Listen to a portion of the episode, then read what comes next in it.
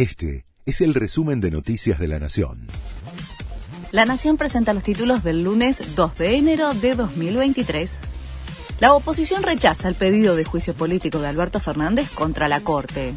Legisladores de Juntos por el Cambio tildaron de vergüenza y mancha histórica a la investida del mandatario contra el máximo tribunal y su titular, Horacio Rosati.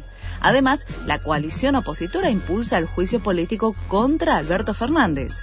La UCR hizo una presentación por mal desempeño y eventual comisión de delitos en el ejercicio de sus funciones. Ya rigen las nuevas tarifas de colectivos y trenes en el AMBA. El boleto mínimo pasó a 35 pesos, que representa un aumento de casi 10 pesos. Para los servicios ferroviarios, la actualización en determinadas líneas es inferior a los 6 pesos. Comienza hoy el juicio por el asesinato de Fernando Baez Sosa. Son ocho los rugbyers acusados de matar al joven de 18 años en la puerta del boliche Lebric de Villa Gesell en la madrugada del 18 de enero de 2021. Más de 170 testigos fueron citados en el juicio, que se va a extender durante varios días. Hoy se escuchará el testimonio de los padres de la víctima y mañana declarará su novia.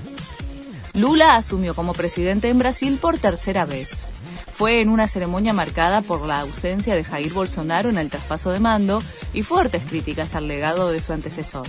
En su discurso de investidura, el líder del PT prometió reconstruir el país sobre las ruinas.